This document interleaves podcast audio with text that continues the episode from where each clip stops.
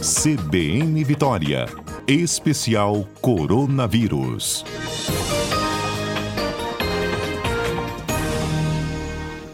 Etel Maciel abrindo a semana e a cobertura da pandemia da Covid-19 com os ouvintes aqui da manhã do CBN Vitória. Bom dia, Etel. Bom dia, Fernanda. Bom dia aos ouvintes. Etel, a gente já acompanhou a publicação sua aqui no Twitter, que fala um pouquinho sobre a sua percepção em relação às variantes, né? É, a, a gente tem aqui a variante da Índia, né, a indiana, que, segundo os dados, ela já é dominante no Reino Unido em menos de um mês da sua primeira entrada, né, da confirmação, e acometendo mais crianças. Pois é, Fernanda, a gente já começa a semana com várias preocupações aqui, né? Então, nós estamos aí com casos sendo investigados no Pará dessa variante, né? Aquela variante recebeu o, o nome de B1 617.2, é assim, é uma é a nova variante de, de preocupação que a gente chama, né? Essa variante ela é responsável por, ela é mais transmissível. Então, até o momento que a gente sabe dela é que rapidamente ela se torna dominante porque ela é muito transmissível. O que está acontecendo no Reino Unido, que é o que publicou, né, anteontem, na sexta, os, os primeiros casos de análise que eles fizeram lá e chama a atenção como muito rápido ela, ela se tornou dominante. O que a gente chama dominante, Fernanda, é quando aquela variante, as pessoas que ficam doentes naquela cidade, naquele país, elas ficam doentes por essa variante. Então a gente diz assim, com mais de 50%, vamos supor, se 100 pessoas ficaram doentes e 50 pessoas ficaram doentes por essa variante, ela já é considerada, né, mais de 50%, 51, vamos dizer, uma pessoa é, tiveram essa variante, ela já é considerada aí dominante. Ela vai, como ela vai sendo transmitida muito rápido, as pessoas acabam adoecendo mais por conta dela. E uma característica que a gente é, precisa observar, né, o Reino Unido, já, já vacinou grande parte da sua população adulta, Fernanda. As crianças não. Então, eles vacinaram os acima de 18 anos, 16, é, porque eles tinham a Pfizer também e a Pfizer já, já administrava aí para cima de 16. Então, eles administraram. O que pode estar acontecendo? A população menos protegida é aquela abaixo de 16. Isso pode estar sendo responsável por esse aumento expressivo de internação de crianças lá. Então, assim, a gente ainda não sabe o impacto que vai acontecer aqui, porque a nossa população não vacinada ela é muito maior. Então, fica esse alerta aí para as nossas autoridades, para que a gente possa fazer mais sequenciamento genético do vírus, para saber se esse vírus, se essa variante já entrou aqui, é, se ela está se espalhando pelos locais, lembrando que às vezes uma pessoa consegue espalhar para muitas. Então, Etel, é, saber se ela já entrou, a gente já sabe, né? Que ela está em, nos países do Nordeste. São, foram os primeiros a confirmar. Isso.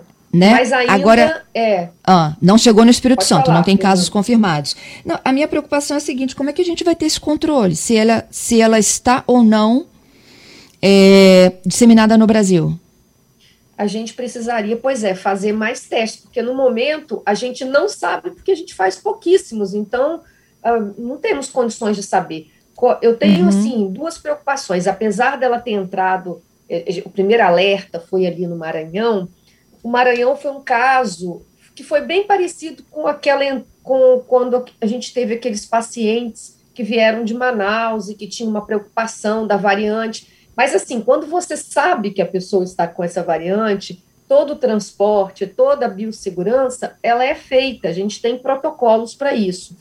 O problema é aqueles muitos que nós não sabemos.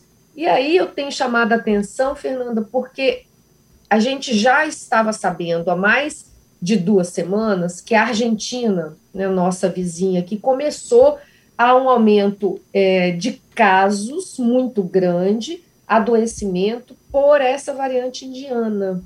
E a Isso. gente tem aí ter, é, é, fronteiras terrestres, né, Fernanda? E nada disso estava sendo vigiado. Então a gente não tinha, a gente não tinha exames de entrada é, nas nossas barreiras terrestres, nem nas nossas barreiras aéreas. A partir de hoje que o Brasil está fazendo. Então é, eu acho muito difícil que a gente não tenha ainda, não tenha essa variante aqui já se espalhando.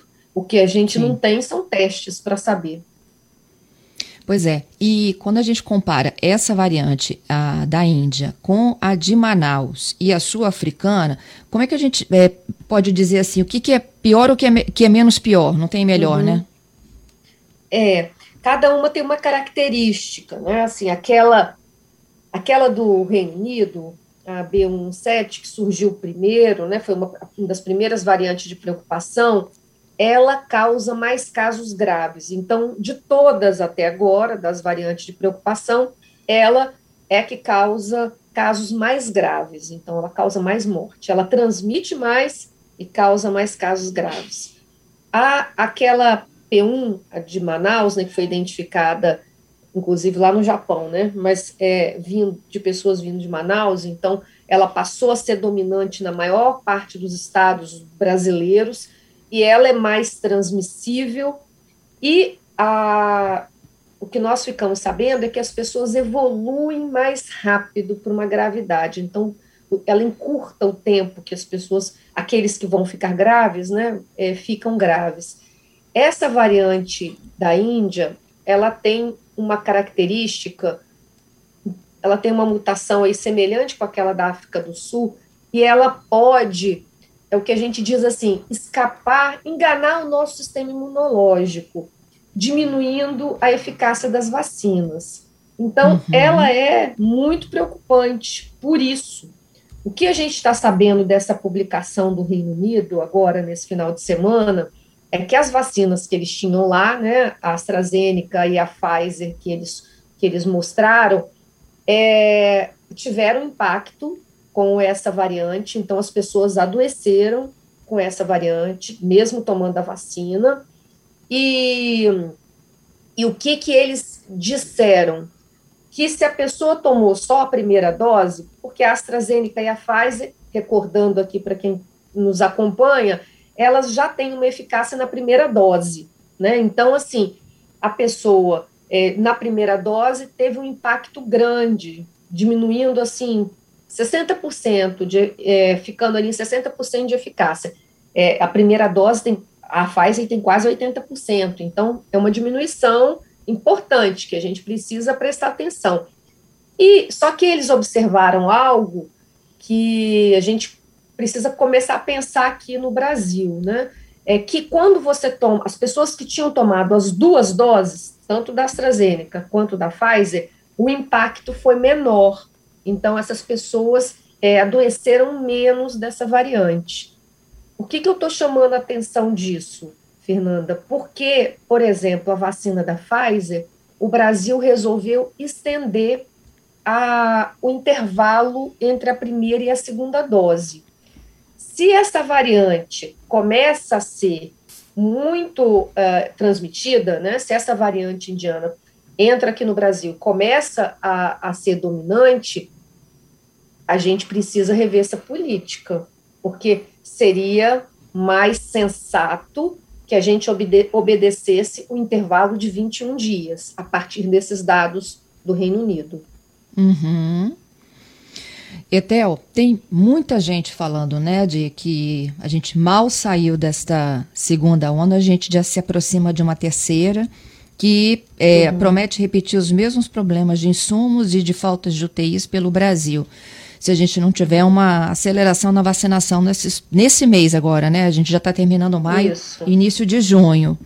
Queria que você comentasse um pouquinho sobre isso, mas antes, deixa eu fazer um registro aqui muito legal. É o Fernando, nosso ouvinte. Ele está dizendo o seguinte, Etel, estava saindo para almoçar agora. Ali na altura da enseada do Suá. Mas como a Etel começou a falar, vou procurar um lugar mais distante para poder te ouvindo no caminho. Ai, que legal, Fernando. Obrigada. esse é rádio, né, Etel? E essa é, é. A, é, a, é a melhor resposta que a gente tem, né? Exato, exato. E, tentando aqui levar informação, né, Fernanda? Nesse momento que não está fácil para ninguém, né? Não está fácil para ninguém. É, é, e a informação é algo importante porque todas essas evidências científicas, né, Fernanda, elas vão elas vão fazendo com que a gente possa remodelar as nossas políticas, né, corrigir o que está errado, melhorar o que precisa ser feito, e a gente precisa aí agora essa variante ela, ela, ela traz uma preocupação grande por conta dessa lentidão das vacinas. Lentidão das vacinas e a preocupação de ter impacto nas nossas vacinas. Por exemplo, a gente não tem estudo dessa nova variante na Coronavac. A gente imagina que a Coronavac, como ela é feita com o vírus todo inativado, diferente da vacina da AstraZeneca, que é um pedaço do vírus, a vacina da Pfizer também, que é um pedaço do vírus, justo no local onde o vírus mais fez mutações, naquela, naquela proteína S, né, é, é spike, spike. É, do vírus, uhum. é, é muito é muito difícil a gente dizer agora, sem evidência, sem analisar né, o, o, soro dessas pessoas vacinadas que têm armazenado lá no Butantan, qual o impacto disso. Então, o que, que a gente precisa sempre alertar? Que nós temos condições de fazer essas análises, temos instituições que conseguem fazer isso. O que, que a gente precisa? Financiamento do governo, né, um acordo aí com o Butantan e o Ministério da Saúde para testar a nossa vacina, testar é, no soro das pessoas vacinadas, que eles, eles armazenam, né, Fernanda? Esses, essas pesquisas, elas são feitas assim. Gente, ah, esses, os, os, fabricantes, né, no nosso caso aqui, o Butantan, tanto quanto a Fiocruz, elas têm soro armazenadas das pessoas que participaram dos estudos de fase 3. E aí você tem os anticorpos neutralizantes que ficam ali, que são as nossas respostas, e aí eles fazem os ensaios, é, é, é pesquisa básica, eles colocam ali no sangue, colocam a variante, vê como é que essas, esse, essa resposta imune, se, se ela continua a mesma coisa. Nesse caso do Reino Unido, eles acompanharam, as pessoas, além de fazer isso, eles acompanharam as pessoas efetivamente doentes, é o que a gente chama de estudo de efetividade, é a eficácia na vida real. Então, eles olharam as pessoas que tinham tomado a vacina, quem tinha tomado só a primeira dose. Quantas ficaram doentes, quantas foram para o hospital. Quantas tomaram as duas doses, quantas ficaram doentes e quantas foram para o hospital. É um estudo que revela para a gente, vamos dizer assim, dados muito precisos, né? Porque são dados da realidade, aquilo que acontece né, no mundo real com a vacina. E por isso que a gente tem que cria um alerta para nós, né? Nós precisamos Sim. agora ficar vigilantes. E como que é isso? A gente sempre diz assim, alguns falam, nossa, é, é, vamos, vai acontecer uma catástrofe. Não, gente, a ciência ela está aqui para que a gente possa planejar e impedir que as coisas aconteçam. Então, se a gente deixar tudo aberto, se a gente não fizer teste de nada, se a gente não fizer vigilância genômica, realmente nós vamos ter impactos provavelmente muito importantes com pessoas mesmo vacinadas podendo adoecer e internar, né, Fernando, precisando de uma UTI. Agora, se a gente se prepara, fecha as nossas fronteiras, faz testes ali em todo mundo que está entrando, como os outros países estão fazendo com a gente. brasileiro não entra se não fizer quarentena em outro país, se não tiver vacinado. Então, tem todo o protocolo. Esse mesmo, mesmo protocolo a gente tem que fazer aqui, e a gente não estava fazendo. E a gente ainda tem Etel, mais um problema. 11h35, já estamos aqui de volta, especial coronavírus desta segunda-feira. Etel Maciel, trazendo uma preocupação em torno das variantes que estão sob investigação, né? E que no caso da variante da Índia, já dominante no Reino Unido, em pelo menos em menos de um mês, né, da confirmação dos primeiros casos, acometendo mais crianças e até chamando a atenção para vigilância, gente. A vigilância é fundamental porque já há casos confirmados desta doença, desta variante no Nordeste. É, a gente falava também sobre algumas eficácias, né, Etel? Isso, Fernanda. A gente estava falando tem... do impacto na vacina, né? Tá me ouvindo? Estou te ouvindo. Uma ouvinte, é... inclusive, falando sobre eficácia, ela nos encaminhou uma publicação de hoje que fala sobre a, a eficácia da Coronavac, que, segundo ela, está variando entre 28% e 61%. Aí ela pedindo para que você comentasse isso também. Como é que pode uma eficácia variar de uma margem tão grande? Porque as faixas etárias diferentes. Agora a gente começa a fazer os estudos de efetividade, tá? Então, assim, é aquilo que eu estava explicando. Os estudos de efetividade, quando a gente tem uma pesquisa clínica, gente, é, novos medicamentos, vacinas, isso é, isso sempre foi feito, tá certo? Só para a gente dizer assim, ah, a vacina foi colocada, foi muito rápida, tudo aquilo que a gente já conversou aqui, né, Fernanda? Então, assim, não é essa vacina, todas. A gente tem os estudos de fase 1, os estudos de fase 2, os estudos de fase 3, aqueles que fazem, pedem, né, a, o registro do medicamento ou da vacina no país, são os estudos de fase 3, e quando esse medicamento, ou vacina, ou imunizante, né, entra no mercado, o governo precisa, e os pesquisadores, né, precisam continuar a pesquisa de fase 4, que a gente chama. É fase pós-marketing. A gente quase não falou disso aqui, Fernanda, acho que eu estou falando pela primeira vez, não estou lembrada. Mas isso é, é, é, são as quatro fases da pesquisa, então a pesquisa não termina na fase 3. A fase 3 é aquela que pede o registro porque comprova a eficácia. E a fase 4 é a fase de efetividade, é como a eficácia acontece no mundo real. Porque uma coisa é nós fazermos a pesquisa e analisarmos 10 mil pessoas, 30 mil pessoas, 50 mil pessoas, 60 mil pessoas, como foram feitas essas vacinas. A outra coisa é eu vacinar 200 milhões de pessoas, né? 100 milhões de pessoas, o que está acontecendo agora. Então, há sempre alguma comorbidade que não tinha sido visto nos estudos anteriores, que junto com a vacina pode causar algum problema, a bula precisa ser revista. Então, esses estudos de efetividade, eles precisam acontecer, tá certo?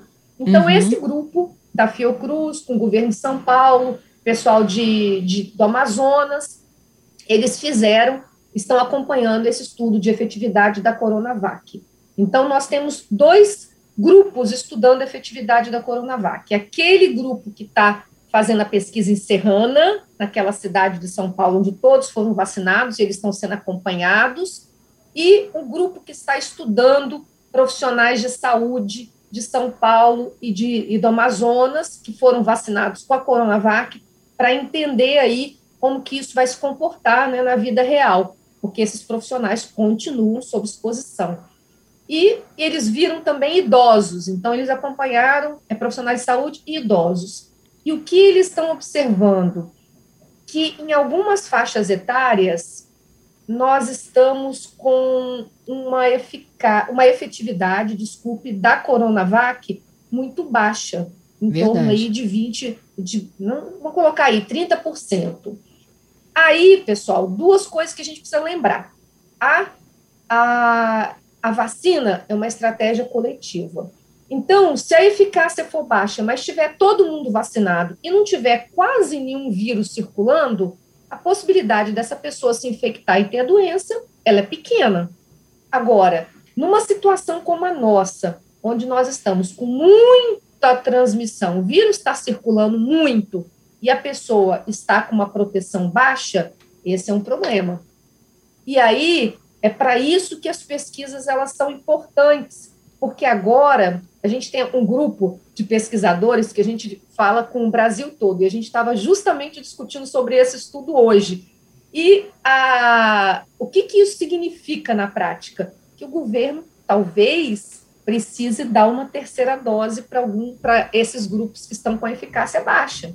Então a gente vai precisar pensar em assim, e daí? E agora? Em termos de políticas públicas, o que fazer?